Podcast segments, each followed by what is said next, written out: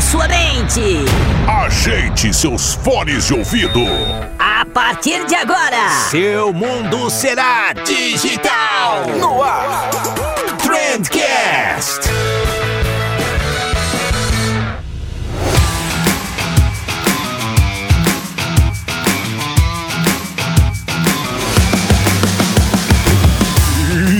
Salve, excelentíssimo ouvinte, seja muito bem-vindo ao melhor podcast sobre comunicação e negócios que você já escutou na sua vida. Eu sou o Vinícius Gambetta, esse daqui é o Trendcast, o primeiro de 2022, e a gente vai falar sobre sobre aquilo que tá todo mundo falando, sobre BBB, o Big Brother Brasil, mas não do jeito que todo mundo fala, né? Para esse episódio aqui eu chamei o meu amigo Gali pra gente trocar uma ideia legal. E a ideia desse programa aqui é a gente comentar justamente sobre marcas, sobre posicionamento, sobre objetivo de negócio, sobre estratégia de branding pessoal dos participantes. Tá bem legal o bate-papo, então fica aqui. Mas antes eu preciso te passar alguns recadinhos, né? A gente ficou tanto tempo longe. e, gente, é, a partir de agora o Trendcast vai ser um pouquinho diferente, né? Então a gente vai trabalhar com temporadas, né? A gente vai ter uma temporada agora, e aí eu vou ter um tempinho aí de descanso, no, um meio tempo para poder chamar mais convidados, etc. E vocês muito provavelmente vão ver mais episódios que são só comigo, né? Eu vou trazer convidados também, vão ter episódios mais longos, mas a maioria provavelmente vai ser mais curtinho e só eu. Eu vou mostrar isso para vocês melhor no futuro. Eu vou fazer o próximo episódio, provavelmente que vai entrar aqui, vai ser eu explicando como é que vai funcionar essa temporada, quantos episódios vão ter, etc. Mas até lá, vocês seguem comigo. Vocês seguem com esse programa aqui, que tá maravilhoso, beleza? E a segunda coisa que eu queria falar para vocês é que essa belezurinha em formato podcastal é trazida até o seu ouvido graças aos nossos patrocinadores. A King Host vai estar tá com a gente aqui ao longo de 2022, né? A King Host, caso você não conheça, é uma empresa de tecnologia, de hospedagem na nuvem. Eles têm várias soluções muito legais para você que quer manter o teu site rodando com um background super parrudo, né? E, inclusive agora, agora, se você está escutando esse podcast na data de lançamento dele, eles estão com descontos de até 70% no site. Então vai lá dar uma olhadinha, tem link aqui na descrição do episódio. E sabe quem mais patrocina esse podcast? Né? Nada mais, nada menos que a RD, RD Station, resultados digitais, né? Cara, eles são a maior ferramenta de automação de marketing do Brasil. Inclusive, em breve a gente vai ter uma novidade aqui no podcast com eles, então fiquem de olho. E o RD, você já sabe, pode testar grátis, sem cartão de crédito. É demais, não tenho dúvidas de que se você for conhecer a ferramenta, você vai se apaixonar por ela. Também tem link aqui na bio. E agora sim, né, gente? Agora sim, todos os jabás foram feitos, recados dados. No próximo episódio eu vou dar mais recados ainda, mas sem mais delongas, bora se alienar com Big Brother Brasil.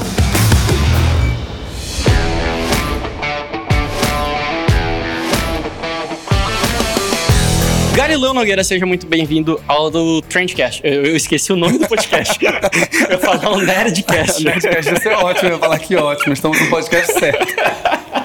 Seja bem-vindo ao Trendcast, cara. Mais uma vez, dessa vez presencial, olha só é que legal. Exato, estamos aqui em Joinville, diretamente dessa cidade pacata, com carinha de alemã. Pacata, ele quis dizer, não tem muito o que fazer, entendeu? Não cuidado com as palavras, né? Eu não tô aqui pra ofender, acabei de chegar, né? Eu não preciso chegar É uma cidade legal. Seja bem-vindo a Joinville também. E seja bem-vindo ao retorno do Trendcast, primeiro episódio do Trendcast de 2022. Como a gente falava aqui nos bastidores, pra gente se alienar um pouquinho, né? Vamos, vamos falar de Big Brother? Vamos falar de Big Brother? Vamos falar desse assunto que nos leva nos próximos três meses a só falar sobre isso, a só acompanhar sobre isso, a só ver as tretas. Você já ver... tem um favorito já pra Big Brother? A gente tá aqui. Ah, eu não, eu, eu, eu não, lembro não, os nomes também. Não, eu, eu vi alguns, mas assim, um já me deu ranço. que é o que ganhou um milhão de seguidores de ontem pra hoje. Que é o Vini, que se parece com o Gil do Vigor. Já, uhum. já me deu ranço. Ele te deu ranço porque parece com o Gil. É, porque. Porque eu... tá querendo roubar o pódio é, do exato, Gil. O Gil tem que ficar naquele lugar dele. Me deu, mas me deu um ranço mais, na realidade, pela estratégia. Porque ele já postou o cardzinho de obrigado, um milhão de lampiões. E aí me deu uma preguiça, né? Ele tá tentando pegar um pouquinho da Juliette, um pouquinho do Gil. Ah, entendi, tá, tipo, entendi. Não, não, obrigado. Mas ó, eu acho que aqui vale a gente conversar um pouquinho sobre isso. Você não acha que existem os 12 arquétipos do Boninho, assim, que o Boninho tem ali uma série de arquétipos Obviamente, que ele obvio. tem que encaixar as pessoas. Então sempre vai ter aquele... O padrãozudo. O, hétero macho ali. Sim. O hétero macho.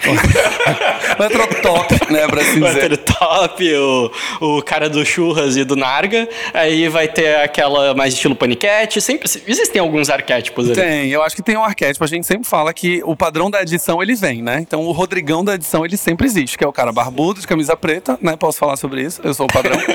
ele tá em todas as edições. E aí a gente sempre tem, né? As pessoas pretas, aí coloca ali. Antes era uma cota, agora tá um pouco mais dividido. Esse ano a gente tem acho que 12 brancos e 8 pretos. Já foi uma divisão um pouco maior. Ano passado eles foram muito criticados pela falta de representatividade, então esse ano já deram uma caprichada. Mas tem os arquétipos. Tem a paniquete, tem a menina que vai ser meio porta, daí tem a loirinha odonto. Tem, tem ali, né? Tem, tem os seus lugares. Uma coisa que me surpreendeu bastante é que ninguém é anônimo, anônimo, anônimo nessa edição, né? Todo mundo já tinha ali uma certa presença online. É, eu- a maioria dos participantes, assim, quando eu comecei a apurar os números, eles já começavam de 19 mil seguidores. O que não quer dizer muito do ponto de É vista bastante de coisa. É, é bastante coisa, mas assim, pensa que a Juliette entrou com 3 mil seguidores. Uhum. Então a gente tá saindo de 3 para 19, né? Então as pessoas de alguma maneira já têm uma presença um pouco maior do que os participantes Eu anteriores. acho que, assim, 20 mil seguidores ali e tal, que é o, o mínimo que essa galera tá saindo, já é uma galera que não comunica mais só pra família e pros amigos, É, sabe? é, ela já é a comunica pra. do pai e a mãe. É, ela já comunica pra algum círculo de pessoas ali. E aí eu não sei se esse é o perfil que acaba chamando mais atenção ali do time que decide isso, ou se eventualmente foi só uma coincidência, ou se eles estão buscando pessoas que já tenham alguma relevância online, porque daí de certo produz mais conteúdo e aí eles conseguem avaliar melhor como que essa pessoa se comporta, etc. Ah, eles devem levar em consideração a presença, minimamente, né? Acho que a Globo, ela entendeu o digital nos últimos anos, graças a Deus, porque eles estavam aquela coisa do tiozão do- da internet, né? E agora eles viram, acho que ontem no anúncio lá no Big Day, eles trouxeram todos os grandes influenciadores para participarem da live do anúncio dos participantes como comentaristas. Então, tava o Vitor Fernando, tava a GK, tava Rafael Uckman, tava o Lucas. Então, assim, de alguma maneira a Globo já entendeu essa conversação. E eu acho que eles olham também. Eu acho que não pode ser necessariamente uma só coincidência. Acho que deve ter, não deve ser um critério de eliminação, mas deve ter uma coisa assim: olha, eu tenho uma pessoa com 20 mil, uma pessoa com 3. Hum, a gente gostou dos dois, talvez o de 20 mil a gente queira ficar com. Eu, eu com acho ele. que é até mais fácil de avaliar, né? A pessoa que tem 20 mil seguidores, eu acho que deve produzir mais coisas. E aí fica mais fácil pra eles terem ali um histórico de como que a pessoa se comporta, dá pra entender se ela é mais barraqueira, se é menos, É, é, eu acho se que se posiciona mais, se sim. posiciona menos. Porque eu acho que. Eu, eu, eu queria ser uma mosquinha, assim, pra entender como que é o processo seletivo deles. Porque deve ser muito louco, né, cara? É, o o que, já- que eles levam em consideração? Eu já fui muito viciado em assistir os vídeos de ex-participantes contando os processos. Então, assim, eles não podem falar muita coisa pelo contrato. É, eu já participei de um podcast com o Jean Massumi, do Big Brother 3, acho que 3 ou 2. É, o Jean Massumi foi um dos primeiros Big Brothers, acho que era no 3, se eu não me engano, 3 ou 2. Ele foi eleito um dos melhores jogadores da edição e já começou aquela história desde o 2. Ah, melhor que Pyong? Melhor, é. Bom, na época dele era melhor. E ele, ele tem um contrato de confidencialidade meio que eterno. Então ele. A gente gravou o podcast, sei lá, agora, dois anos atrás, e tipo, ele. Ah, eu não posso comentar sobre essas coisas. Tipo, e ele gravou, sei lá, em 2005, o Big Brother. Mas, assim, alguns participantes já contaram que existe muita entrevista com psicólogo, existe muitas sessões com terapeutas ali que eles avaliam muito de comportamento. E aí, tendo uma psicóloga, então, na história, imagino que eles devam ter uma clareza muito grande de perfis comportamentais. Aí é onde entram os arquétipos do Boninho. Com certeza tem a coisa do tipo, eu quero a barraqueira, mas quero a pessoa que vai ser a pacificadora. Eu quero a pessoa que fala na cara, mas eu também quero a pessoa que se ofende fácil. E isso vai gerar dinâmicas de conteúdo, né? É o que eles precisam. Porque tu acha que durante o jogo eles vão. E, e aí é uma crítica que quase todo ex-BBB acaba fazendo. Ah, a edição me prejudicou, né? Todo mundo que é cancelado fala isso.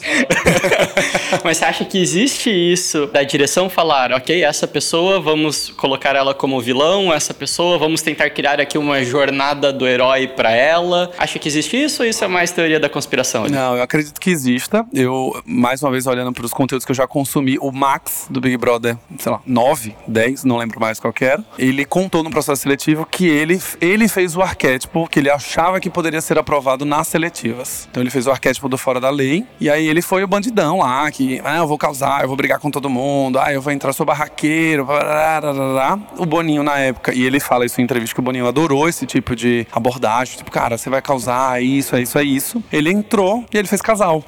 Tipo, nas duas, sei lá, duas primeiras semanas, três primeiras semanas, e foi um amorzinho, foi fofo, etc. E ele ganhou o programa. E segundo ele, no, foi no Rafinha Baixos que ele falou no mais que oito minutos, o Boninho não fala mais com ele. Caralho. E ele já encontrou o Boninho várias vezes, do tipo, na- no aeroporto, no carro, no dia da, da saída que ele ganhou, o Boninho levantou o vidro e falou, tipo, não quero falar com você, você meio que me enganou. Aham. Eu comprei a sua história, você chegou lá e você mudou a dinâmica. E ele disse que durante o programa tentaram pintar ele como vilão, só que ele não gerava conteúdos vilanescos. Então ele era fofinho, casal, tratava bem, era amorzinho e não tinha como enquadrar ele como vilão. Mas eles ainda tentaram fazer um pouco da coisa, tipo, ah, teve uma briga pelo feijão. E aí, ah, então joga ali que é o vilão, sabe? Então acho que deve ter.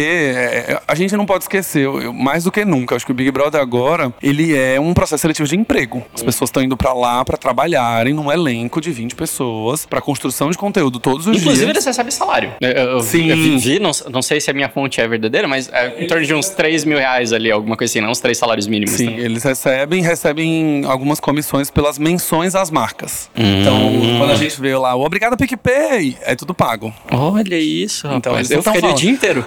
valeu, PicPay, valeu, Americanas. valeu. É isso. Então, assim, obrigado PicPay é remunerado. É, mas, assim, eu, eu vejo que os últimos, principalmente o 2021, 22 agora, assim, as pessoas estão se preparando para entrar na seletiva e se preparando para entrar no programa. Então, eu vejo que ali é um... A Manu Gavassi falou muito isso, né? Que icônica também. Ela falou, eu estou ali para gerar conteúdo. Eu não estou aqui para ser eu mesma. Eu estou aqui para gerar conteúdo que dê imagens para que isso se vire um VT de 30 segundos e que isso vire uma parte de uma edição de um programa de uma hora. E ela tinha essa consciência. Diversos momentos no, no próprio Big Brother ela falava. Até tem uma cena clássica dela que ela tá nas, numa das salas lá e ela olha pro vidro assim e fica assim: gente, como será a edição desse programa? Será que tem uma pasta com meu nome? Manu Gavassi Cozinha, Manu Gavassi Sala e todos os arquivos lá dentro. E eu fiquei pirando. Depois eu falei: cara, é isso, né? Como que deve ser gravar três meses, 24 horas por dia, por 20 pessoas e você tem que ter cenas de tudo, na noite, na madrugada, de manhã, no almoço, etc. Ela vira e mexe, fazia interações com o espelho, do tipo, estamos aqui no Big Brother Awards, não sei o que lá, pra premiar o mais barraqueiro da casa. Ela brincava com essas coisas. Porque isso virava VT no final. E aí veio a história dos VTzeiros. que São as pessoas que agem da casa para gerar um VT, porque sabem que vão entrar na edição. Total. Então, assim, cara, é um programa de entretenimento que, by the way, é feito de pessoas comuns, mas que elas têm um papel ali. Elas estão ali pra desempenhar um conteúdo. Tanto que as plantas são as plantas, né? As plantas não geram conteúdo e elas tendem a ser eliminadas mais rápido. As pessoas que não se posicionam tendem a ser eliminadas mais rápido, porque elas não geram conteúdo. Hum. Isso já foi um problema em edições anteriores. No Big Brother, sei lá, 11, 12, é, no comecinho eles podiam levar livro, podiam levar violão. Foram tirando essas coisas, tipo, porque eles não estavam fazendo mais nada. Eles ficavam deitados assistindo, sei lá, de- deitado lendo livro, deitando, tocando um violão. Então, assim, o que, que é tocar violão numa casa, sabe? Nada. Então, a dinâmica, ela foi criada pra isso. Ela foi criada pra gerar conteúdo, pra ter um arquétipo ali. A Juliette, pra mim, é a jornada do herói 100%. Uhum. Eu acompanhei algumas vezes de pay-per-view, às vezes ela era muito chata mesmo. Ela era insuportável de falar o dia inteiro, de não parar de falar. Eu acho que. Não que eles pensem desde o início e tipo, ah, vamos transformar essa pessoa e que foi tudo arquitetado, mas eu acho que devem acontecer muitas coisas no programa que o Boninho tá sentado na cadeira dele e ele fala: ah, agora sim, agora sim, agora a gente vai usar isso daqui, agora a gente vai dar mais foco nisso, vamos puxar pra cá, porque agora a gente tem uma história pra contar, né? E aí eles vão trabalhando em cima disso e pegam uma coisa pequenininha e aumentam, e às vezes pega uma coisa e joga um pouquinho pra debaixo do tapete pra não estragar uma determinada narrativa, pra que aquela história no final das contas fique contada de um jeito mais legal, né? A Carol Conká, né, gente? Carol Conká era total o arquétipo do Fora da Lei rebelde ali. E ela, ela deu o conteúdo, né? Então acho que os cancelados, quando eles falam que ah, a edição me prejudicou, não tem como editar algo que você não entregou primeiro. Então, assim, se você é uma pessoa fofinha, bonzinho o tempo inteiro, não tem como pintar você de vilão. Mas tem como pintar você de planta. Então, assim, em algum momento, eu acho que tem um, um lado do tipo, cara, esse personagem não rende nada. Ai, vamos chamar ele de planta. Eu acho que dá pra gente fazer uma alusão até com o próprio marketing, a própria publicidade, do tipo, a gente consegue dar uma disfarçadinha em um produto ruim, a gente consegue melhorar um produto que já é bom, mas a gente não consegue mudar muito muito além disso, né? Se o produto do cara for uma bosta, vai, vai ser uma bosta ainda. e se for muito bom, por mais que o marketing não seja tudo aquilo, vai, vai dar boa ainda, né? Então eu acho que é mais ou menos por aí. O, o Boninho atua quase como se fosse o marketing das pessoas ali. Dá um pouquinho mais de foco para esse. Tempo de tela, essas coisas. Ah, eu, eu acho que a dinâmica ela vai sendo construída, né? A Globo deve, deve acompanhar um pouco num listening ali, meio que, ah, esse é o favorito, esse não é, as pessoas estão gostando, não estão, como tá sendo a recepção de episódio, cada dia, e aí eles vão moldando a, a, a conversa. A Juliette, ela, em teoria, não era ninguém até, sei lá, boa parte das, sei lá, quatro primeiras semanas, cinco primeiras semanas. Ela, ela tava ali no G3, que era o grupinho Gil, Juliette e Sara, mas até aí era o G3, né? Virou os três espiões demais e é isso. Mas assim, em algum momento a narrativa dela foi começada a ser contada e aí o sofrimento, ela chorando, ela. Mas de fato ela estava chorando, né? Então ela entregou o conteúdo. Planta, planta faz isso, velho. Planta faz isso. Nossa. E sobre a manipulação, ao contrário, a manipulação dos participantes para com o programa. Você acha que os participantes conseguem ser mais inteligentes? Você deu o exemplo do, do Max, mas talvez o Boninho já esteja vacinado sobre isso. O que eu percebo que deve acontecer muito daqui para frente é que a galera assistiu as edições anteriores. Então, se, se você fosse entrar no Big Brother agora, você saberia o que pode fazer, o que não pode fazer, o que dá ruim, o que não dá ruim. Você meio que já traçaria a tua estratégia ali. Você acha que isso é de boa? Boas pro programa, que não, que ele vai tentar criar artifícios para que as pessoas mostrem quem realmente elas são? Como, como é que fica isso? Olha, eu vejo muito difícil você conseguir manipular dentro da casa. Porque você tem um, um, um grande irmão ali, do lado de fora, criando as situações para vocês entrarem. Pra, vocês é ótimo, né? Vocês estão no programa. Para as pessoas entrarem em um conflito. Então, assim, você tem que ser mais esperto que a produção. É um pouco. Assim, a Manu Gavassi, ela conseguiu no quarto branco. Uhum. O quarto branco tinha uma dinâmica que era um se os três vão pro quarto branco. Se ninguém desistir, os três estão no paredão. Se alguém apertar o botão, a pessoa tá no paredão automaticamente. E aí, na hora, todo mundo ficou meio tipo, não, eu não vou apertar o botão, eu vou ficar até o final, etc. A Manu Gavassi falou, gente, de qualquer maneira eu já estou. Tipo, eu apertando ou não apertando, eu vou sair pra um paredão. Então, assim, por que, que eu tô fazendo aqui, sabe? O que, que eu vou ficar fazendo nesse quarto pra nada? Falou, ah, apertou o botão e saiu. Então, assim, o Boninho ficou puto por isso. Ficou puto, porque a dinâmica ela foi meio. A mecânica foi meio mal feita. E ela sacou, ela falou, cara, não adianta eu ficar num quarto 12 horas com essas pessoas aqui, se no final eu vou pro paredão de uma maneira ou de outra. Então, assim, dá pra ter umas brechas, eu acho, mas assim, cara, eles criam as dinâmicas, né? Então, vamos tirar a comida essa semana, vamos só deixar fígado e a casa não come fígado. Ai, vamos tirar o arroz. E aí tem vegano na casa. Então, não tem como você ser um pouco mais esperto que o programa manipular ali dentro pra. Eu, eu digo assim, meu sonho, se eu entrasse no Big Brother, era ser um, um participante que se conectasse com o público. Então, coisas do tipo, vou entrar na confessionário e eu falaria, gente, hoje eu vou ser muito filha da puta com o Gambetta. Cara, eu preciso deixar ele muito puto, porque isso vai gerar uma confusão dentro da casa, a gente vai rachar. Eu tô combinando com vocês, já volto. Eu penso muito nisso. Cara, como seria se um participante de fato fosse um personagem? Do tipo, ele entrasse no confessionário e contasse o jogo e saiu da porta. Ai, Gambetta, você é um maravilhoso. E no Só final... hoje eu vou mijar na pia. É. Eu e a galera vai ficar puta, mas vocês estão sabendo em primeira mão, licença, sabe? E vou lá pra gerar confusão. Então, eu não sei até que ponto seria bom pro reality, porque pelo que eu entendo, as pessoas também não gostam muito da, dessa dinâmica tão definida Tipo, ah, é um participante que entrou para fazer isso, eu estou sabendo e é assim. Mas é algo tá. que ainda não teve. É Não algo tem. diferente, Então, pelo eu tô menos. contando meu segredo. Eu já me inscrevi no Big Brother 20. Não se inscreveu no 22, não, cara? não, não me inscrevi no 22. É, é que eu, eu me inscrevi, chegou a ter a, a, a primeira etapa que você manda os vídeos, essas coisas. Daí eu falei, não, minha vida tá bom do jeito que eu tô. Tenho muito medo das ficou, pessoas vão descobrir ficou coisas. 24 horas longe dos stories dele. eu Tipo, Aí, o Gali tá confinado já. Tá confinado. Não, meus ADMs estão aí. Não, não dava, assim. Eu, eu- quando eu começo a pensar que vão achar um tweet meu de 96, eu falo assim, ai, não. Não, e aí vão, sei lá, tem umas Eu, eu nude que ficaria vão. bem chateado se tu entrasse no Big Brother e não me chamasse pra administrar a conta. Não, pelo amor de Deus, né? Você ia administrar a conta, toda a gestão. Por favor. Aí eu queria os cardzinhos todos bonitinhos, igual a gente de bolso. Não, eu então, ia assim, fazer carrosselzinho assim pra ti, ia ficar maravilhoso. Eu ia falar o que as cores que o Gali tava usando hoje significam. seria muito esse, seria muito esse. Ia ser nessa vibe. Vamos falar de marcas, então? Porque daí a gente consegue justificar um pouquinho mais o nosso programa aqui. Exato. não estamos aqui pra. Não é um pop line, Não não. somos alienados. Vamos falar de business. Só de business. Marcas, cara. Marcas no Big Brother. Eu queria saber por que que ninguém usa a porra do Above, a Dove, que, que aquela merda daquele desodorante. Eu nunca vi Ah, aquilo então. pra vender, cara.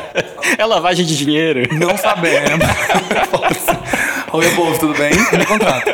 É, Não me processem. Não me processem, por favor. Não, a Above, assim, a primeira edição que eles patrocinaram foi do ano passado, se eu não, se eu não me recordo bem, né? E eu acho que é um problema de trade marketing. Você não encontra o produto no supermercado. Você não encontra porque esgotou rápido que as pessoas estão loucas porque viram no programa? Tenho minhas dúvidas. Ou porque lavagem de dinheiro e o, programa- É. o produto nem existe. Nem existe, exato. Tem, manda cinco pro supermercado, vendeu cinco, acabou o estoque. Mas a Bove eu nunca consegui encontrar em supermercados, por exemplo. Então eu acho que eles têm uma, uma logística muito, é, uma distribuição muito baixa ainda. E pode ser que eles estejam com um problema de marca, justamente que eles estão tentando endereçar agora, que é eu torno a marca conhecida pro grupo Pão de Açúcar, o comprador do Pão de Açúcar querer comprar a Bove. Faz sentido. Pode ser que o público seja diferente, né? A estratégia não seja exatamente no público final. né? Exato, porque imagina que você tem P&G e Unilever dominando o ponto de venda. E aí entra uma marca X, chamada Above, que ninguém conhece, e o comprador fala, eu não vou deixar de comprar meu Rexona aqui, que vende todo mês. Pra disputar espaço com Dove, imagina. E aí eu acho que eles devem estar indo pra um lado de construir a marca primeiro, construir awareness, pregnância, ah, ser conhecida pro comprador do Pão de Açúcar falar, ah, é a marca do BBB. E eles conseguirem ter um argumento de venda. Pelo menos assim, na minha... Faz na sentido, minha, faz na minha sentido. visão, é um Ou argumento porque que eu- eles querem vender a marca e querem conseguir Gerar mais, valor, mais né? consciência de marca pra gerar valor. Enfim, faz sentido. Eu nunca tinha parado pra pensar nisso. É, é, é, pensa que assim, são dois gigantes, né? Você entra, ah, você não é conhecido, e aí você tem uma cadeia. Cara, o comprador, ele não vai abrir mão de comprar uma marca que ele já conhece e sabe que gira no ponto de venda, pra colocar uma marca que talvez encalhe, né? Então eu vejo que às vezes esse investimento inteiro é só pro o vendedor chegar e dizer: olha, somos a marca que estamos no Big Brother. A gente tá na cota master, pagou 69 milhões. A gente vai ter muita exibição, vai ter a gente vai ter presença. Então fica tranquilo que o seu ponto de venda vai girar. Pelo menos eu vejo por esse lado. Sensacional. E daí tem quatro unidades, é óbvio que ele vai vender as quatro unidades. E aí ele vai fazer um post falar, sold out, a Bove é sucesso. Muito bom. Eu vi que você fez no- nos stories esses dias uma análise ali falando, ah, por que, que o iFood eventualmente não renovou? E daí você falou muito do objetivo de marca, o que, que a Americanas tem. Enfim, vamos, vamos falar um pouquinho sobre isso. Assim, o que, que você acha que o Americanas está pensando agora? Por que, que eles não entram com a marca. Eles entram com a marca Americanas, mas por que, que eles focam tanto no mercado, etc. O que, que, que você acha que é isso? Boa. Aqui, vale lembrar para os ouvintes e pessoas que estão nos assistindo que a gente está supondo coisas baseadas no que é publicado na imprensa. Até que eles contratem Até a que eles gente também. contratem a gente. Na- Eu assino a NDA tranquilamente. Mas assim, o ponto é. O iFood, na minha visão, ele já tem uma awareness de marca muito grande. Ele já vem trabalhando a marca pelo menos nos últimos 4, 5 anos de maneira exaustiva, inclusive. Né? Os anúncios no YouTube, assim, eles basicamente dominam os anúncios no YouTube hoje. É, sei lá, você tem uma frequência 7 dos anúncios do iFood. A cada um vídeo que você vê, sete vezes aparece o iFood de alguma maneira. E a história que eu escutei de bastidores de pessoas que trabalham nessa categoria de delivery, food e tal, é que o iFood em si, em si já se consolidou como. Top of mind. É um top of mind. Já se consolidou na categoria. Uber Eats, semana passada, anunciou que já está deixando as operações de delivery no Brasil. Então, menos um player. Temos hoje iFood e Rappi, basicamente. Ou seja, é um monopólio daqui a pouco, porque a Rappi também, provavelmente ela vai ficar disputando, mas nunca com um share do tipo Tanto 50 que aqui em Joinville não temos rap. Não tem Rappi? Não tem Rappi.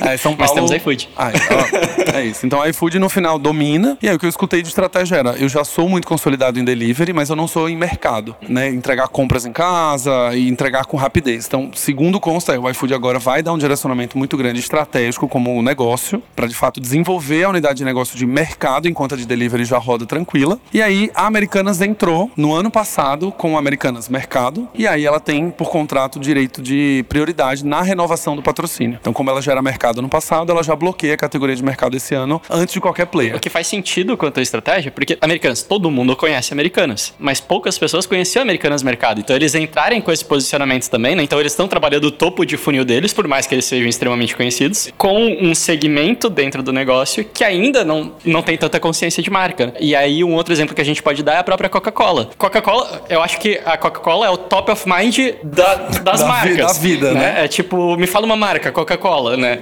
Então, você pode pensar, ah, eles não precisariam disso. Mas eles entraram no Big Brother focando muito na Coca-Cola sem açúcar. Uhum. Então, você pegava, eles batiam muito nessa tecla. Porque é um produto que ainda não é top of mind. Né? Então, eu acho que tem muito dessa estratégia, assim, dá pra gente perceber isso. Vai lá, se a gente for analisar os, os principais patrocinadores, a gente tem o PicPay, que o PicPay tá querendo disputar com uma galera que é muito grande, então tem muito player grande nesse mercado, então faz sentido ele trabalhar isso para tentar ganhar uma consciência de marca maior. E, e aí todas essas outras marcas que já são muito conhecidas, elas tentam trabalhar produtos verticais delas que ainda não, não tem tanto impacto. É, a Bove, por exemplo, a gente nem discute produto. A gente discute a marca não ser conhecida, né? Quando a gente vai falar, eu nem sei se eles têm seis cheiros, cinco cheiros, quatro embalagens, a gente não nem discute isso. A gente discute que essa marca não é conhecida. Quando a gente vai para Avon, PicPay, Americanas, são as vertentes, né? Então, Americanas já é conhecida. Ela tá ali por awareness, ela tá por awareness em cima de um produto específico que ninguém conhece, né? Quando você vai para Avon, Avon é uma marca que tem 100 anos, então assim, beleza, todo mundo já conhece, mas a Avon no Brasil já tava envelhecendo, a Avon no Brasil já tava perdendo aí a consideração, né? As pessoas conhecem a marca, só elas não querem comprar. Então, cada marca tem um momento. A Coca-Cola acho que é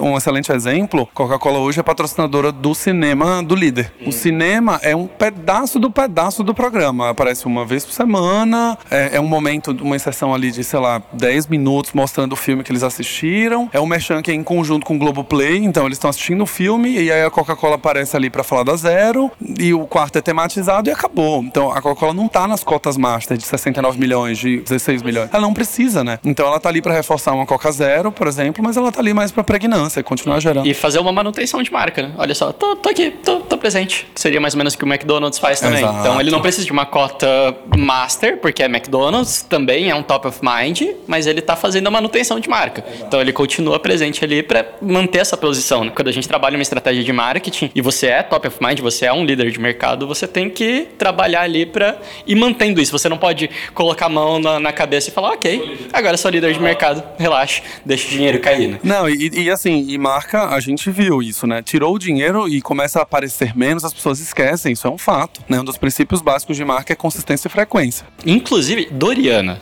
Doriana. Não, não. Tem não- gente que come margarina hoje em dia ainda. tem gente que compra esse produto.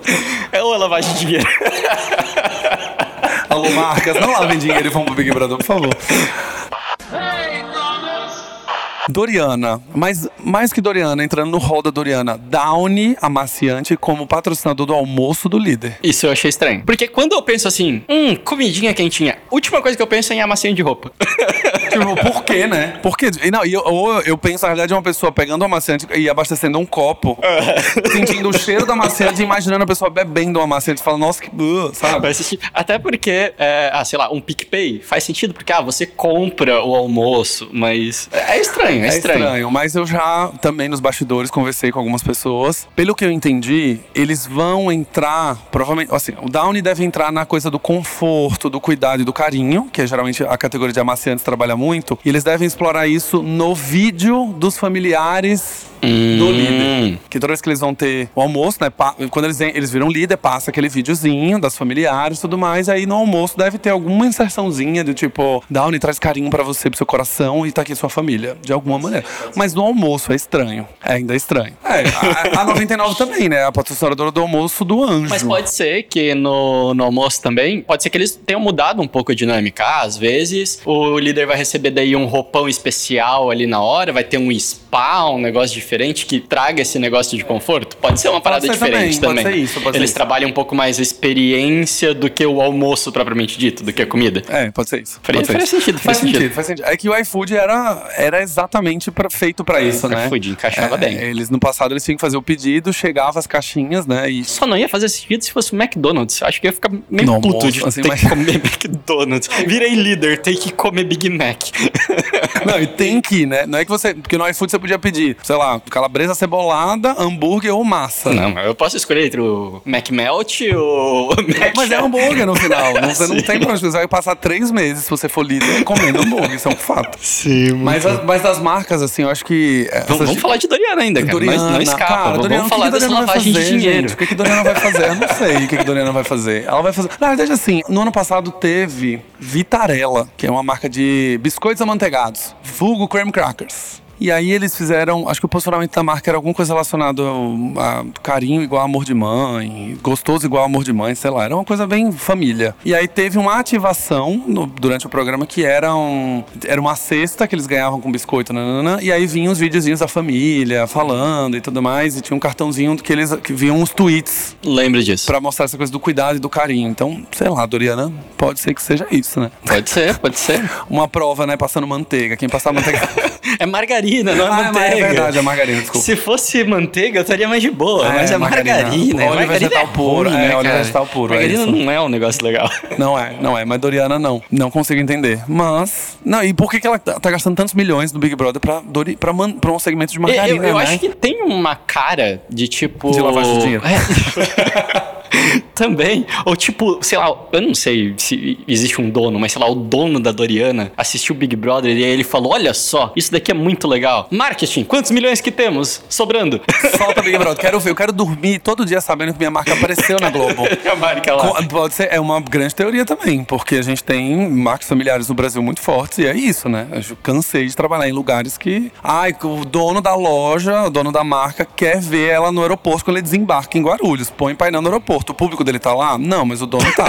Então, Nosso emprego tá garantido. Pô, pode acontecer também, né, cara? Acontece é, em, em é que Doriana, escalas. Doriana ela já deve ser multinacional, deve ser P&G, P&G, né? Nem sei. Vamos se for, descobrir. Se for P&G, faz sentido porque a P&G patrocina com outros produtos também, né? É, pode ser que ela troque no meio do caminho, né? Do tipo, ah, vai ser uma ativação de Doriana, mas na próxima ativação Vai- vai, vai ser Gillette. Gillette, exato. Doriana. Vamos ver se aparece. Aparece o João Dória. Doriana. Ela deve ser P&G. Não sei. BRF. Será que é BRF? É BRF. Hum, a nossa Que, que, teoria que, lá. que mais que tem BRF aí? BRF é do nosso do Joesley Batista, né? Dos nossos queridos que nem lavam dinheiro, né? Você sabe? o processo veio nesse episódio. Oi, não, corta editor. Não, a JBS são Não, mas olha só, faz, faz muito sentido. Você sabe quem que é o CEO do PicPay? O grupo JBS. Exato. Faz sentido, ele Então, pode faz, ter falado, faz quero todas as sentido. minhas temos, marcas lá. Temos ali um, um congruente de lavagem É de, isso, de JBS. estratégia de marketing. É isso, deve ter sido assim, ó, põe PicPay lá, aproveitando que a gente tá negociando, como faz pra encaixar a Doriana? Bota um descontinho de 20% aí que eu entro, e aí ele deve ter Faz, feito um faz negócio sentido, olha Faz só. sentido, é tudo gente coisa- Gente, o, mercado é dominado por três grandes famílias no coronelismo, é isso. Acabamos de decifrar então como é que aconteceram as Como aconteceu negociações. Doriana, gente, é isso, JBS? JBS, não temos, não temos dúvida mais. Nosso querido grupo JBS já está presente.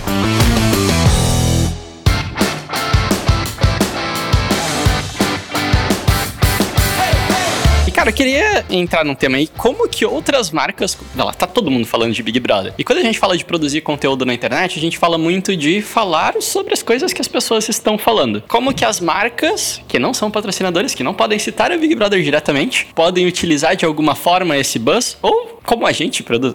Você, o Galileu Nogueira é uma marca e você está utilizando o Big Brother também para ganhar ali uns seguidores, para ganhar um engajamento, comentando sobre o programa, fazendo análise. Na agência de bolsa também ganhei 10 mil seguidores, cara. Com um postzinho, 10 mil seguidores. Postzinho simples, né? Só coloquei os loginhos ali, falei quem era e ó, foi. Olha só. Quando que faz sentido isso? E como que a marca consegue entender se faz sentido para ela falar sobre esse assunto? Será que não? Será que não pode acontecer o inverso daquilo que a gente tava conversando agora? Às vezes o dono da marca, ele gosta muito de Big Brother e aí ele manda o social media e fala, fala de Big Brother, fala de Big Brother que eu gosto de Big Brother.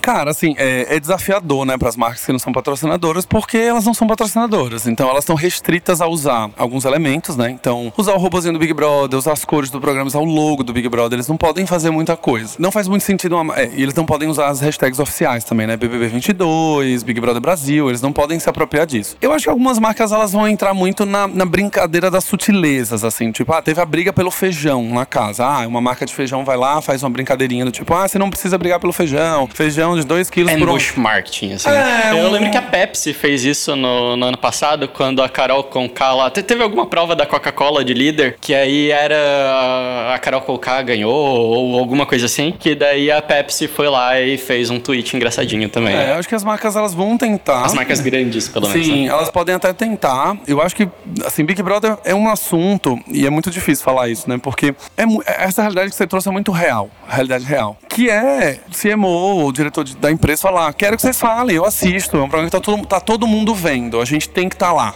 Né? Que é onde se- as marcas se perdem no posicionamento. A gente tem que estar lá. Eles falam: "Hum, tem porquê? Ah, porque tá todo mundo falando, a gente tem que pegar carona nessa conversa. E aí vira o jargão de mercado, né? Temos que entrar nas conversas de marca, em cima dos assuntos que são hot topics e trending, sabe? E aí você fala, cara, mas sei lá, o que, que a Dove vai fazer nessa discussão? Sei lá, o que, que o mercado de varejo, o que, que o pão de açúcar vai fazer de banco? Não, faz sentido, né? Mas eu vejo nos lugares que eu passei, assim, uma certa, um certo medo de estar perdendo alguma coisa por não estar na conversa. Então, assim, é, é quase como um apontando o outro, o dedo ali, meio, meio Homem-Aranha, sabe? O memezinho dos Homem-Aranha ali, do tipo, como assim um pão de açúcar não tá falando de Big Brother? Porque o extra tá, porque não sei quem tá, porque a gente não vai falar, e aí você tem que colocar na mesa e falar, não, o posicionamento da gente não, não condiz com nada do que tá sendo discutido dali. Nós lemos livros? Nós somos, somos franceses, não precisamos assistir isso. Então, assim, eu vejo que tem du- duas dinâmicas, né? Tem uma dinâmica de- das marcas serem forçadas por uma liderança, liderança, li- literalmente liderança, um diretor, um CMO, falar, a gente precisa estar, eu quero que vocês façam. Um medo da equipe que tá abaixo, que é a equipe que vai executar, de falar, não vai fazer sentido. E aí, todo mundo vai ficar, ah, vamos tentar encaixar, faz caber, que é a frase que a gente faz caber, dá um jeito. E aí a gente vê aquelas marcas tio do pavê, que faz as brincadeirinhas ali que você fala, nossa, sério? Você já passou. Isso aqui foi na semana passada. Eu acho assim, uma marca que não seja patrocinadora, ela ficar toda hora batendo nessa tecla é muito chato. Se você tiver uma sacada ali que faz sentido, tipo, eu lembro que no ano passado teve a Skol com K, a Skol com C, que eles fizeram. Achei genial. Mas ah, se você pega o histórico ali, a Skol não ficou comentando Big Brother, sabe? Exatamente. Eles tiveram uma sacada que eles fizeram ali que foi algo pontual e aí eu acho legal. O que me preocupa às vezes trazendo mais pro universo mais palpável de pequenas empresas, etc, é às vezes você pegar lá a, a imagem da Carol Conká e fazer um post falando nossos preços tombaram, que eu acho que isso pode dar um, um problema um pouquinho maior. Tanto que tem a Picon, eu não lembro o nome dela. Ah, Jade Picon. Jade Picon, ela publicou nos stories, eu vi que... Não quero as marcas. É, ela falou, ó, um recado aqui que a minha equipe mandou dar, eu não autorizo que a minha imagem seja utilizada por nenhuma empresa assim, assim, assado. E eu falei, nossa... O processinho tá, vem. Tá, tá brava, mulher? Tá bravo. é, porque acontece, né? E isso é muito comum também. Quantas vezes eu, por exemplo, a gente tá fazendo conteúdo de Big Brother, eu morro de medo de usar os elementos. O logo do Big Brother fica assim, será que eu posso usar? Não, mas é um conteúdo informativo. Não, tudo bem, eu acho que eu posso. Mas ao mesmo tempo eu tô ganhando seguidores que no futuro eu vou vender meu curso. Então pode ser co- considerado um conteúdo comercial. Não dá essa ideia pra advogado de defesa Ai, dos caras. Perdão.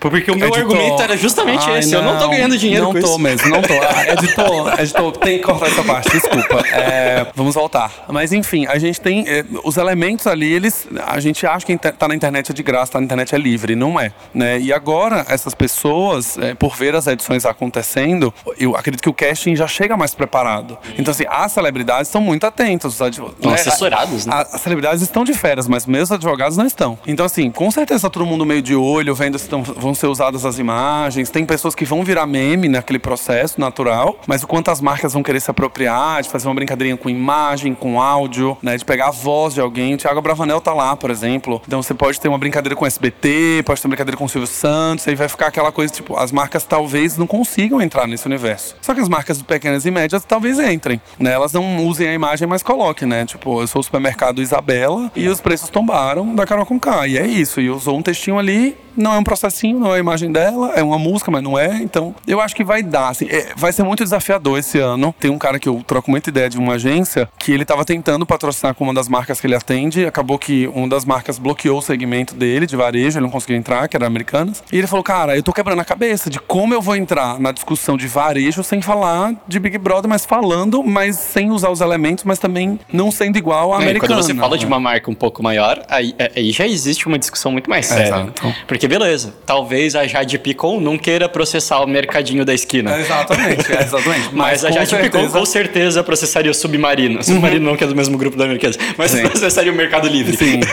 sim, sim. Ou qualquer marca que faça um meme ou alguma brincadeira. Então, vai ser desafiador. Eu tô muito curioso pra ver como essas marcas vão se sair. Né? A Live Up fez alguma coisa no Big Brother passado também. Não, ela fez um No Limite. Quando o No Limite tava no ar, trocou o apresentador, virou o André Marques, entrou o casting e aí ela fez um reality show no YouTube com o Zeca Camargo. Olha E aí era No Limite do Perrengue, que era a campanha, que era a campanha que eles estavam fazendo, né, pra não passar perrengue. E aí era o Zeca Camargo apresentando. Não era a mesma dinâmica de ilha, de ficar isolado, mas era coisa dos perrengues de preparar um prato, é, quem preparava mais rápido, com os ingredientes que tem na mesa, tinha toda uma história. Então, eu achei uma forma muito boa de entrar. Você pegou um, um cara que era o apresentador do programa, trouxe ele, criou uma brincadeirinha no nome ali no, limite- no, no perrengue, né, que era... E o Zeca Camargo remete ao No Limite, mas não precisa usar a marca, e o programa não tem a mesma dinâmica, mas você lembra. Cara, o Zeca Camargo tá aqui fazendo umas brincadeirinhas, aquela voz dele icônica. Traz aquele apeguinho emocional de alguma maneira, né? É, toca em você, né? Mas, mas acho que Big Brother vai ser complicado. Muito legal. Aí você vai produzir muito conteúdo sobre Big Brother, cara. Querido, Big Brother tem que me levar aos 2 milhões de seguidores até dezembro. Você acha que é a Juliette? Você- eu não sabia que você estava no programa. Eu estou no programa, vocês não sabem. Não, mas assim, é isso. Eu acho que Big Brother vai gerar muita discussão. Tô muito curioso pra ver como as marcas vão entrar. No Big Brother passado, eu comentei algumas provas de uma maneira muito informal, do tipo, eu tava assistindo e comentei uma prova. Vi que o conteúdo agradou, comecei a comentar com mais frequência, mas eu não tinha uma estrutura de conteúdo pra isso. Agora não, agora tenho de fato uma agenda que é: tenho que assistir todas as provas do líder, tenho que assistir todas as Mas provas do anjo. desculpinha esfarrapada. Eu sou obrigado, né? Esse é o meu trabalho, esse é o meu ganha-pão, eu preciso falar. Então acho que Big Brother vai render muito, mas eu não quero que seja um conteúdo cansativo também. Porque acho que avaliar. Estamos falando de um programa que tem 12 semanas, né? 12 semanas, 3 meses. Então vão ser basicamente 12 provas de, de marcas patrocinando, patrocinadoras, bilhões de ativações, que eles têm um monte de cota que eles vão vendendo. Ano passado, assim, o Boninho, ele era um, um mercenário do programa, porque assim, ai, vai ter a prova da Discord. Ah, mas ela é patrocinada pela Fiat, tem o logo da Fiat no nome lá. Escrota, tem o logo da Fiat lá, mas a patrocinadora da prova. Então, assim, eles venderam tudo que podia. Vendeu o almoço do, do líder, do anjo, prova da Discord, ativação no meio do programa, ativação à tarde, almoço do não sei quem, almoço patrocinado pela marca, celular do não sei o que. Eles fizeram tudo. Então, acho que vai ser bom ver tudo isso. Eu acho que não teve nenhuma vez que o Thiago Leifert entrava pra falar com ele sobre alguma coisa que não tivesse um patrocinador Que não tinha um envolvido. cara. patrocinador. Talvez a- as provas da Discord, o jogo da Discord ali, a maioria talvez não tenha tido um patrocinador, mas foi a única ativação É, assim em grupo. teve uma vez que a Fiat é, patrocinou. Que eu lembro que, que teve. Que Que eles poderiam. Ó, inclusive fica aí a dica, Boninho. né? Vamos, vamos monetizar melhor isso daí. Discord, marca já Discord. Cadê os rebeldes da- das marcas, os arquétipos? Cadê a Harley Davidson patrocinando? tem, tem que ter ali, cara. Tem que ter, tem que ter.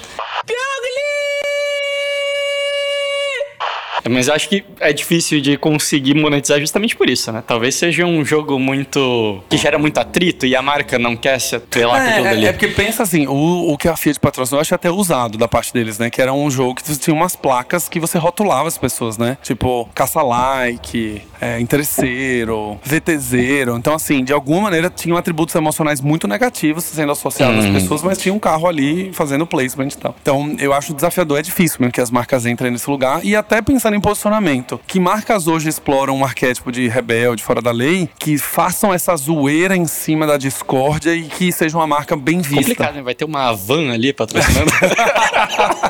A Van seria uma excelente marca, né? Olha seria uma só. excelente marca pra. É, uma van, a Van seria bom, né? Você coloca assim, falsa, e coloca na pessoa com o logo da Van, assim, tipo, seria bom, seria bom.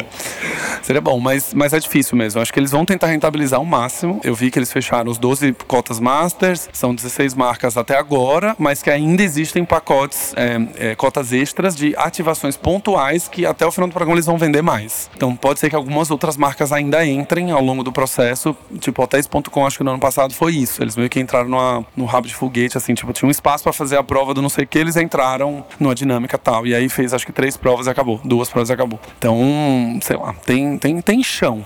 E tem um ponto também das marcas que não conseguem construir coisas, né? Que eu acho que isso era um ponto bom pra gente falar. São as marcas que nas provas não conseguem construir atributo nenhum. Olha só, Podemos falar sobre interessante. isso? Vamos, vamos falar sobre isso. Vamos eu quero ver onde isso vai chegar. polêmicos. No ano passado. São as ah, marcas que lavam dinheiro. Não. Esse episódio, o título dele é Lavagem de Dinheiro. Como o Big BBB Brother lavar. Pô, vai dar clique pra caramba. vai dar clique e vai, BBB talvez o lavar Spotify te dinheiro. derrube, né? Também. É, tem isso também. Talvez a Globo me derrube. Imagina receber uma notificação O extrajudicial da Globo em casa. da Globo, imagina. É, tipo, é. esse conteúdo está, vai ser removido a pedido da Globo Participações. Aí eu gero um outro conteúdo falando a Globo me processou. Eu acho que talvez esse seja o caminho pro sucesso. E aí o seu perfil toma um shadowban e acabou. Nunca mais É vemos a gente de bolsa. Vamos E... cancelar cedo. Vai lá. Eu tô indignado! Ah! Então, marcas que fizeram provas que não construíram para as provas, né, para marca. Então, o meu viés do ano passado de análise era muito isso, tipo, essa marca ela tem um atributo que precisa ser vendido. Será que as provas e a mecânica das provas ajuda esse atributo a ser vendido ou não? Porque uma coisa é você ter o logo lá da CIA e acabou, então você vai ter pregnância de marca. Outra coisa é a prova ter que fazer um participante falar algumas coisas, né? A mecânica ela tem que ser falada, ele tem que pegar um objeto e levar para um outro lado, né? Então, algumas marcas souberam fazer muito bem, outras marcas não souberam fazer tanto, né? Eu acho que e essa direção de prova também não é algo que todo mundo pensa muito que a prova pode construir atributos para a marca. Fica esse Quero corte. exemplos, quero exemplos. Vamos aos exemplos. Vamos fazer o corte aqui, né? Marcas que não souberam construir o título. Marcas que souberam construir muito bem. Americanas. Americanas estava com um claim de comunicação, ou seja, aquele, né, aquela mensagem principal que era a sua entrega em menos de 24 horas. Boa parte das provas da Americana. Não, a sua entrega em menos de duas horas. Boa parte das, entre... das provas americanas, elas envolviam cronômetro.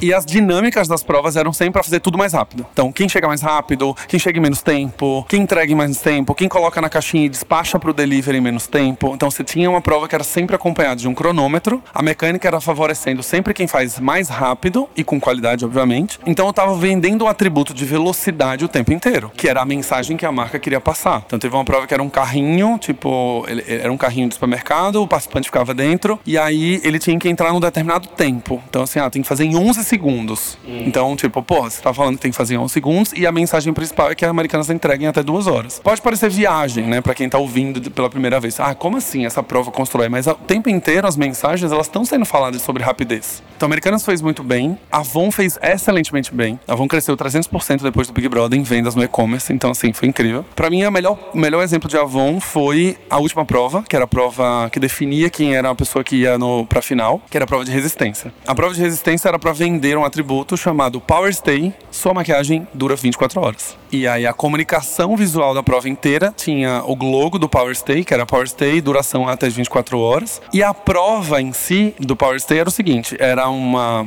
Como que eu vou explicar isso em áudio, né? As pessoas ficavam em cima de um, uma base giratória e essa base giratória, ela passava por três momentos, né? Ela ia girar um pouco mais rápido, ela ia ter uma, uma rajada de vento, ela ia ter uma rajada de calor e elas iam ficar girando até as pessoas morrerem, basicamente. Era isso. Desistirem da prova. Essa prova foi bem polêmica, porque ela construía muito bem para os argumentos de duração. Era uma prova de resistência. Então, eu tô falando que o produto dura 24 horas e as pessoas precisam ficar o máximo de tempo possível. Então, tô reforçando o atributo de duração de, da maquiagem. Tinha uma outra comunicação dentro da prova que falava sobre resistência à água e à, à temperatura. Então, a história da maquiagem não borrar, não derreter com sol, com calor, com verão. Então, você tem as, as interferências da prova também acontecendo isso. E a coisa da base giratória era meio aleatório para fazer uma prova de resistência. Não vendia nenhum atributo para marca. Só que a Camila De Lucas passou mal no começo da prova. Ela ia vomitar. E aí ficou todo mundo meio assim, tipo, gente, a Avon tá tentando vender resistência 24 horas, e a menina vai vomitar. Até que ponto? E aí, na época que eu fiz a análise, eu falei, não, gente, peraí, aí é a dinâmica da prova, né? A pessoa passou mal, não, é- não tem o que fazer. Mas o que a mecânica foi desenhada para vender era para reforçar os atributos de marca. Né? A prova da Amstel, que era para falar, eles tinham um claim que era a cerveja puro malte, água, malte e lúpulo. Ponto. Esse era o slogan. E aí a prova era um jogo de. Não era bocha. É bocha, né? Que você joga a bolinha. Era um jogo de bocha. E uma esteira era água, outra esteira era malte, outra esteira era lúpulo. Os participantes precisavam jogar a bolinha da bocha e elas tinham que cair num buraco de primeira, eles não podiam ter muitas tentativas. E eles tinham que falar o atributo. Então eles falavam assim: ah, eu vou na esteira da água. E aí jogava. Agora eu vou na esteira da, do malte. Agora, não, ponto. E no final eles tinham um selo dentro da comunicação que era a marca 100% alemã. E o ganhador da prova era o líder e ganhava uma viagem para a Alemanha. Então, super redondinha. Era uma prova que vendia os três principais atributos do produto, que é a água, malte e lúpulo. Os participantes tinham que falar sobre isso e a, a premiação era condizente ao lugar da cerveja. Então, redondinha. Marcas que não conseguiam fazer redondinha. Você sabe quais são? Dorian. Não, deixa eu- Cara, eu diria, vamos lá, vou, vou chutar. A Gillette. Eu lembro de uma prova da Gillette que foi meio besta, assim. Eu fiquei puto. Eu falei, cara, sério que eles vão correr de um lado pro outro, assim? Segurando uma gilete gigante. Segurando uma Gillette gigante. Tipo, não dava pra ser mais criativo que isso. Isso. Sim, eu e eu o fico pessoal- meio puto quando, quando a prova tem assim, dá pra ver que foi feito uns negócios de papelão ali de última hora, sabe? Uma coisa meio um cenário de isopor. Porque você vai pegar uns eventos hum, estadunidenses, assim, e daí, nossa, eu tava assistindo na, na Netflix Ultimate Beastmaster, daí eles criam toda aquela estrutura, metal, e criam um lago artificial. Aí você corta a cena pro Big Brother, tá lá o cara correndo com uma, com uma gilete de isopor. Cara, esse o exemplo foi incrível, assim. Era uma pessoa correndo pra um lado e pro outro com uma gilete, assim. O que, que você vende pra marca? Nada. Você não vende que a lâmina corta mais, você não vende que ela é sensível à sua pele, você não... Nada. O Gil cortando a barba fez mais pela gilete do que a própria Exatamente. gilete. Não, e, e- e assim, ele cortando sem água, sem sabonete, e ele não cortou o rosto, né? Exatamente. Eu falei, cara, ufa. E deu uma agonia, né? Que ele fazia o corte assim, você falava, pelo amor de Deus, esse cara vai arrancar um pedaço. Não, assim, eu, eu lembro que quando eu assisti isso, porque eu vi que ele fez isso, daí bombou no Twitter, etc. E aí no outro dia, alguma coisa assim, o Thiago foi falar durante a edição, tipo, ah, nossa, quem é você sem barba? E aí o Gil falou, ah, porque aquela lâmina maravilhosa. Eu falei, como assim, cara? Ele encaixou um jabá aqui do nada. Obrigado, PicPay. É isso, entendeu? Ele ganhou uns 5 reais ali na menção. Cara, a prova da Gillette foi uma que não construía nada. Algumas provas da CIA, elas não construíam nada. Tipo, provas da CIA que era pra montar um quebra-cabeça. Parabéns. Era tipo assim, era um quebra-cabeça e quando você formava, aparecia uma peça de roupa, tipo um jeans, uma camiseta. Mas até aí, uma excelente oportunidade perdida pra construir marca. Teve a, uma pro- a prova da Seara. A prova da Seara foi uma das que eu mais explorei na época do conteúdo, assim, que eu falei, cara, essa é uma prova muito ruim. Ela tinha tudo pra ser boa, mas ela foi péssima. A prova era pra divulgar oito novos sabores de carne de hambúrguer. Beleza, super eu simples. lembro dessa prova. Essa prova era uma prova de curling, né? Você tinha que jogar o disquinho de curling e aí quanto mais longe ele chegasse, mais ao mesmo tempo ele não podia passar por uma determinada linha. Então ele tinha que ficar mais próximo da pontuação alta, mas ele não podia sair do, do corredor, não é tabuleiro, né? Do corredor. E aí, cada disco de curling tinha um sabor de, ca de carne de hambúrguer em cima, com a caixa de hambúrguer em cima. Então você tinha a caixa do Angus Burger, a caixa do Canha Burger, a caixa do Salt and Pepper Burger, tinha vários. E aí você tinha que pegar um, o Thiago Life fazia você dizer, né, o participante dizer, então ele fala assim, qual o que você pegou? Ah, eu peguei o Angus Burger. Você tinha que dizer, né, pra poder reforçar a mensagem, e ele jogava lá. O que que aconteceu? A mecânica, ela teve algumas falhas. Então, assim, primeiro que os participantes não conseguiam falar o nome do produto.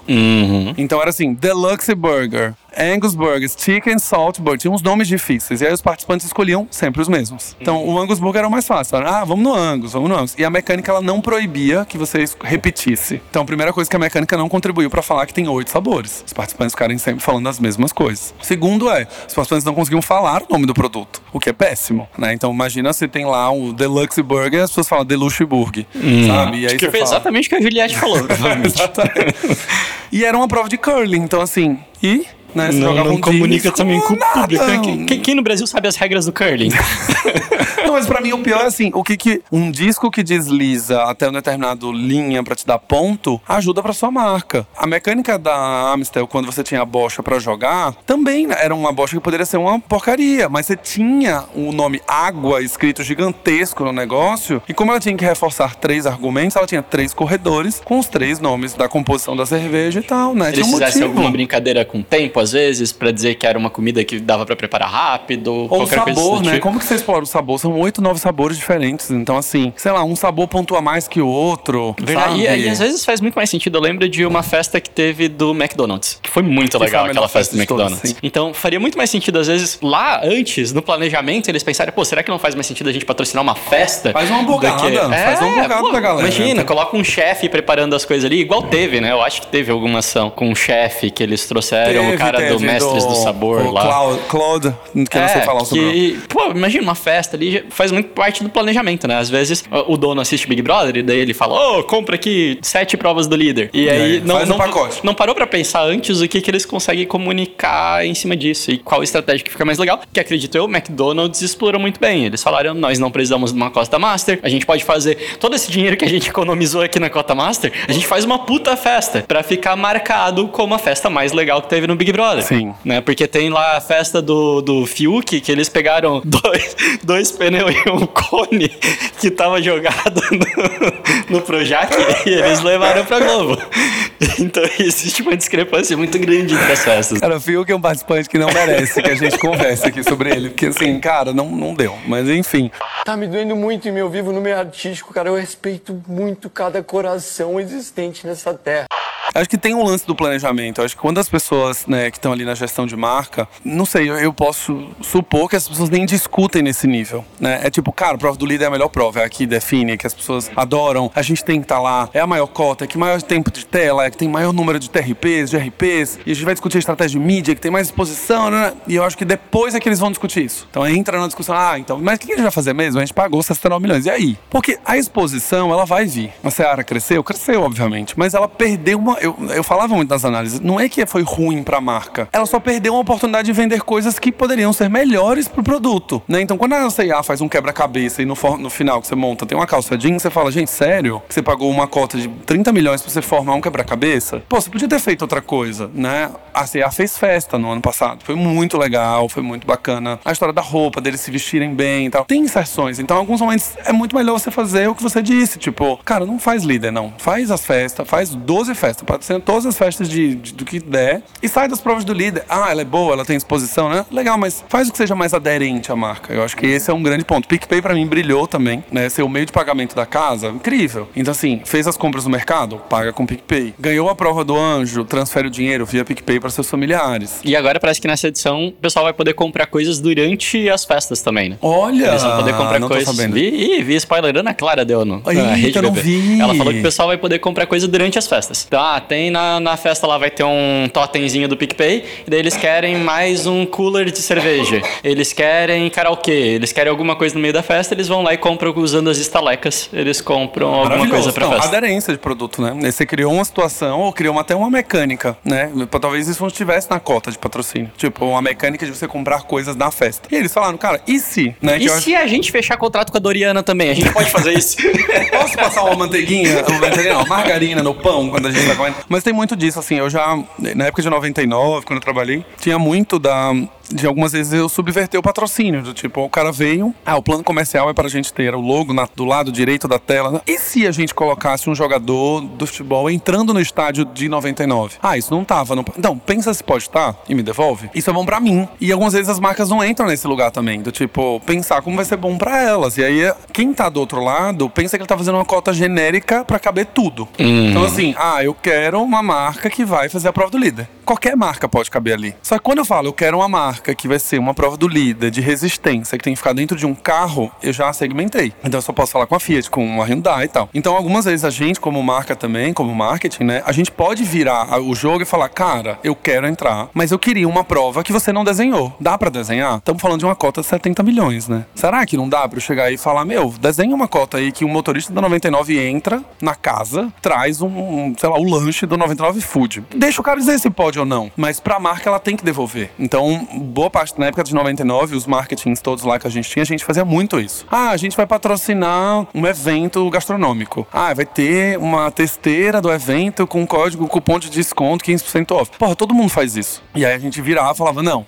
E se as pessoas que chegassem no evento de 99 tivessem 15% off nas barraquinhas do evento gastronômico? E se a pessoa que mostrar o comprovante da corrida na barraquinha, ela ganha um chopp?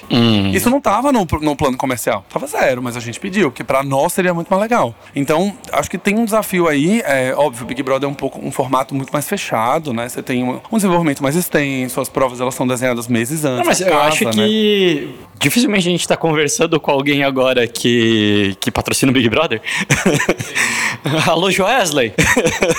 Obrigado pela sua audiência. Não processo. Mas isso vale pra tudo, na verdade, né? Como que você consegue explorar aquilo da melhor maneira possível? E, eh, eu, eu costumava dizer muito dentro da agência que às vezes faltava um brainstorm. De tipo, a gente soltava uma ação, alguma coisa assim, daí a gente parava pra se perguntar, tipo, pô, ficou bom isso? E eu falava, faltou um brainstorm? Fal- Faltou a gente parar pra pensar duas horinhas mais ali como que a gente conseguiria melhorar algumas coisas? Então, às vezes é isso. E eu acho que isso faz ainda mais sentido pra empresa que ela é menor. Porque você tem uma verba muito mais limitada, então é importante que você dê tiros mais certos, né? Se o PicPay eventualmente fizer uma prova merda ali no meio, ah, isso aí, nossa, perdi alguns milhões, né? Pra uma empresa menor, não. Você tem um orçamento limitado, você precisa acertar com uma precisão muito maior. Então você parar pra pensar nas ações e tipo, como que eu consigo explorar isso da melhor maneira possível, tirar ali proveito de cada micro oportunidade é ainda mais importante. Seja pra patrocinar o Big Brother, ou seja pra você patrocinar o time de futebol da sua cidade. sabe? Exatamente, exatamente. Eu acho que essa coisa de você fazer o brainstorm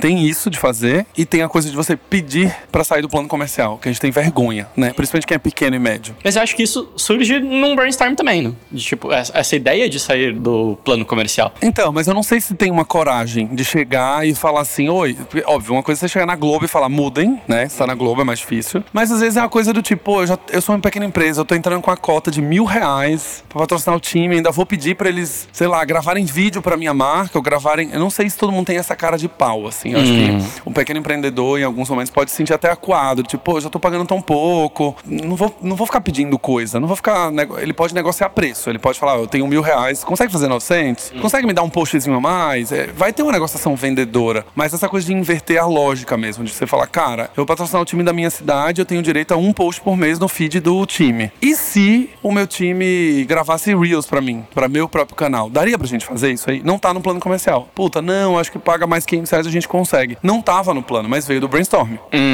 Eu acho que o conselho aqui era: se você fez o brainstorm e teve ideia boa, negocie pra incluir dentro de um plano. Porque vai ser bom pra sua marca. Ou não, você já tem. E eu posso dar um, um exemplo prático nosso aqui, cara. É, na agência de bolsa a gente tem alguns patrocinadores, né? E aí o pessoal do Reportei, eles vieram falar com a gente, eles falaram, Vini, a gente tem uma parceria aí já, estamos dois anos junto, etc. Pô, a gente queria fazer um negócio diferente agora. E se tu fizesse o planejamento do Reportei, e aí eu fui fazer o planejamento anual dele de 2022, e aí você fosse mostrando aos poucos como que esse planejamento foi feito. Porque aí você já gera um conteúdo sobre esse planejamento, enquanto você faz o nosso planejamento, fala da nossa marca, tem tudo a ver com o público. eles. Então, eles trouxeram essa ideia. E a gente tem outras marcas também que, ao invés de, tipo, a gente tem a nossa cota aqui, né? Ah, tem a inserção antes do podcast, tem não sei o quê. E aí a marca chega pra gente falando: Ô, vamos criar uma ferramenta junto aqui? Vamos criar um e-book junto? Vamos fazer tal coisa? E isso faz sentido pra gente. Quando faz sentido pra gente, é muito mais legal do que eu falar 30 segundos sobre a marca se tiver algo a mais pra entregar pro público. Então, acho que faz total sentido. Faz cara. sentido, mas assim, tem um cara de pau. Eu, ultimamente, assim, nas conversas que eu tenho com as marcas, da minha marca pessoal, quando eu crio conteúdo, eu tô indo nessa, assim. Eu tô o tempo inteiro. Cara, é, eu conversei essa semana com uma ferramenta de monitoramento de rede social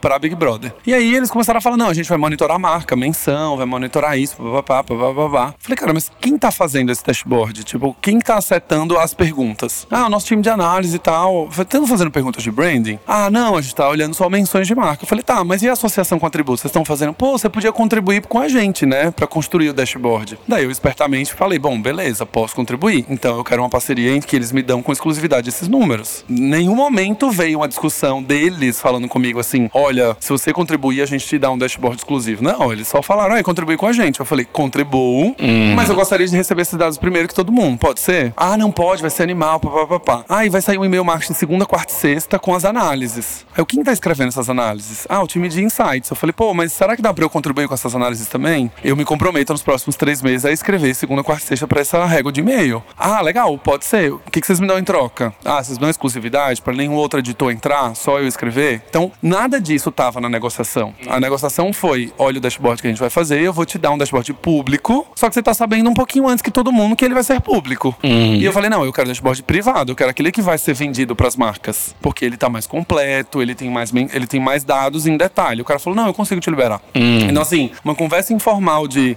ah, eu gostaria de saber em primeira mão o que vocês estão fazendo, virou uma coisa de tipo: não, você é a fornecedora oficial dos dados do conteúdo dos próximos três meses. E eu não posso usar nenhuma outra fonte a não ser vocês. Em troca, eu escrevo pra vocês, em troca, eu falo na régua, em troca, eu falo de vocês nos posts, incluo o logo e tal. Então, nada disso existia e eu tava na negociação ali porque eu fui vendo a oportunidade. Mas a cara de pau. Fiquei com vergonha? Não. Queria os dados? Queria. Eles ainda não me responderam, espero que sim. Mas a partir da semana que vem saberemos. Olha isso, cara. Já fiz o jabá aqui, né? É Momento o famoso quem não chora não mama. Que não chora não mama. Ainda mais pra pequeno, cara. Assim, eu pensei, eu penso às vezes como empreendedor, eu falei, cara, e se eu pagasse pro dashboard? Pra fazer o dashboard? Ah, mas o dashboard é quase 50 mil reais. Preci- Eu tenho esse dinheiro pra fazer um dashboard que vai durar três meses e acabou, em que eu não rentabilizo em cima dele depois. Ah, eu rentabilizo e ganho um seguidor. Ah, legal. Posso vender mais custo? Posso. Mas eu vou ter que ter um desembolso agora de 50 mil reais pra fazer um dash específico pra mim. Então, que maneiras eu consigo, né? Ah, eu consigo contribuir com conteúdo. E a gente esquece às vezes disso, né? Tipo, tem uma pessoa que vai ter que escrever segunda, quartas e sextas pelos próximos três meses. E essa pessoa custa pra empresa. E eu tô me oferecendo em troca de dado. Então, assim, eu custo também, eles custam também. Eu, 50 mil Dash vai ser pago em 50 mil em produção de conteúdo. Então, beleza? Essas são as minhas horas produzindo conteúdo feito maluco até dezembro, basicamente. Então, tem um cara de pau.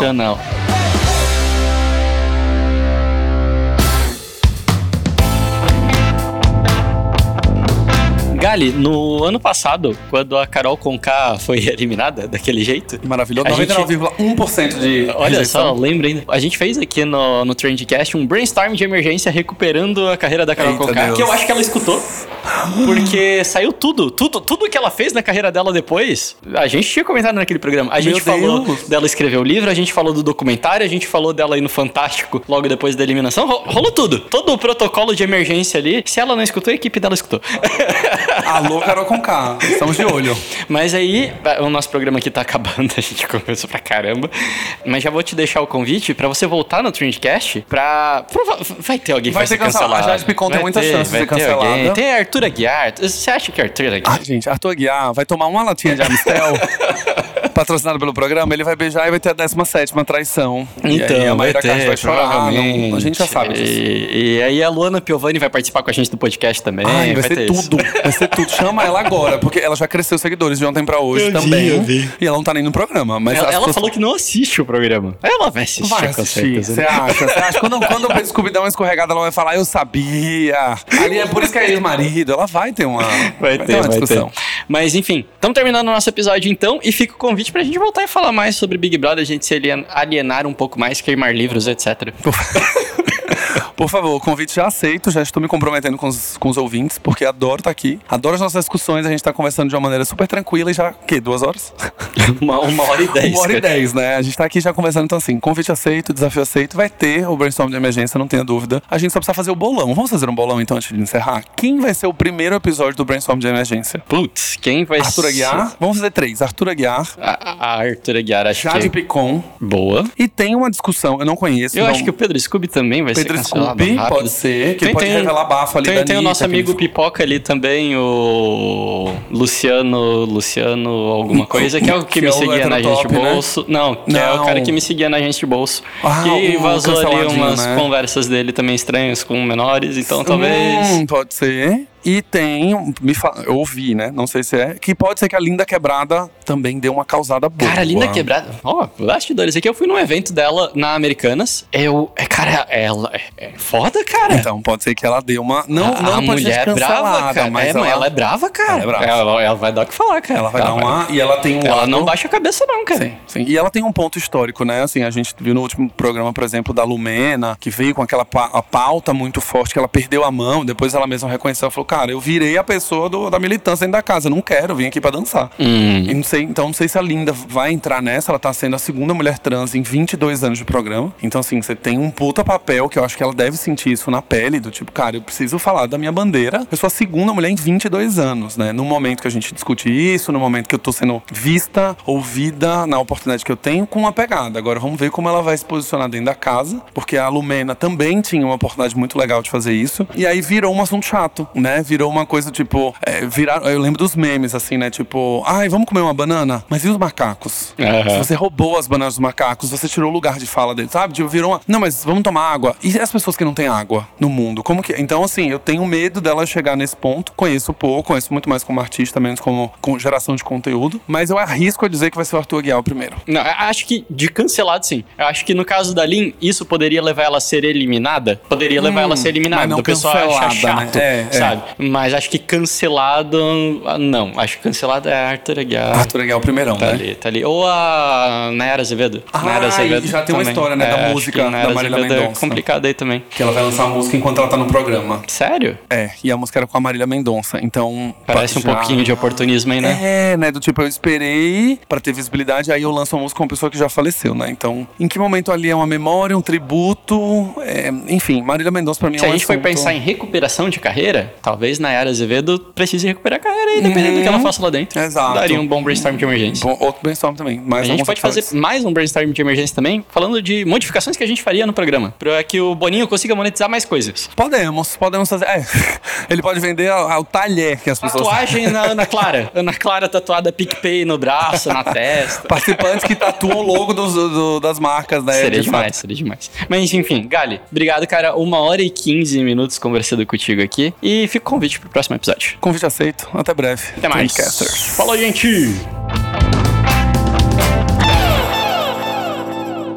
Este podcast foi um oferecimento de King Host. Hospedar um site nunca foi tão fácil. Trendcast, uma produção da agência de bolso, edição BZT.